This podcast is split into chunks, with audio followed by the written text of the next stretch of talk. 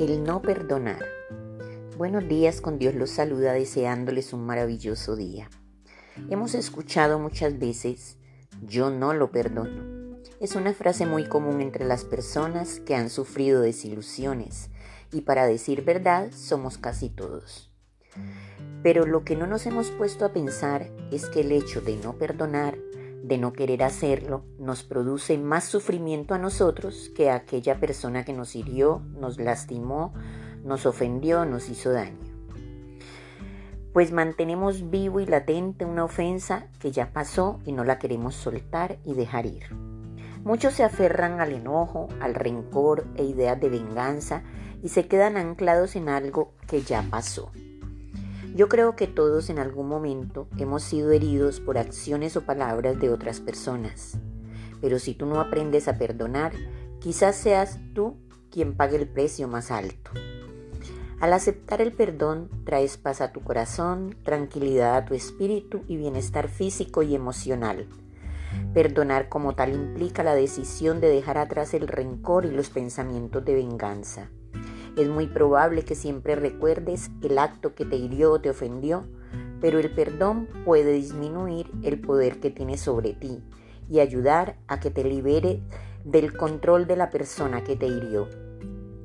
Perdonar no significa olvidar ni encontrar excusas para el daño que te hicieron, ni reconciliarte con la persona que te hirió.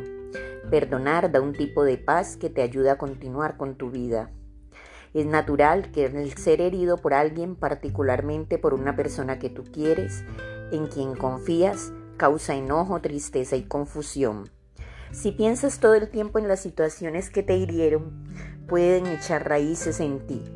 Si permites que los sentimientos negativos sustituyan a los positivos, tu propia amargura te envenena. Algunas personas por naturaleza pueden perdonar más fácilmente que otras pero aunque sea una persona rencorosa, puede aprender a hacerlo. Los efectos que puedes tener si guardas rencor son muchos. Puedes juzgar a toda relación nueva con lo que te pasó. No disfrutas del presente por estar recordando el pasado. Te deprimes, siente que tu vida no tiene sentido ni propósito. El perdón es comprometerse a un proceso de cambio.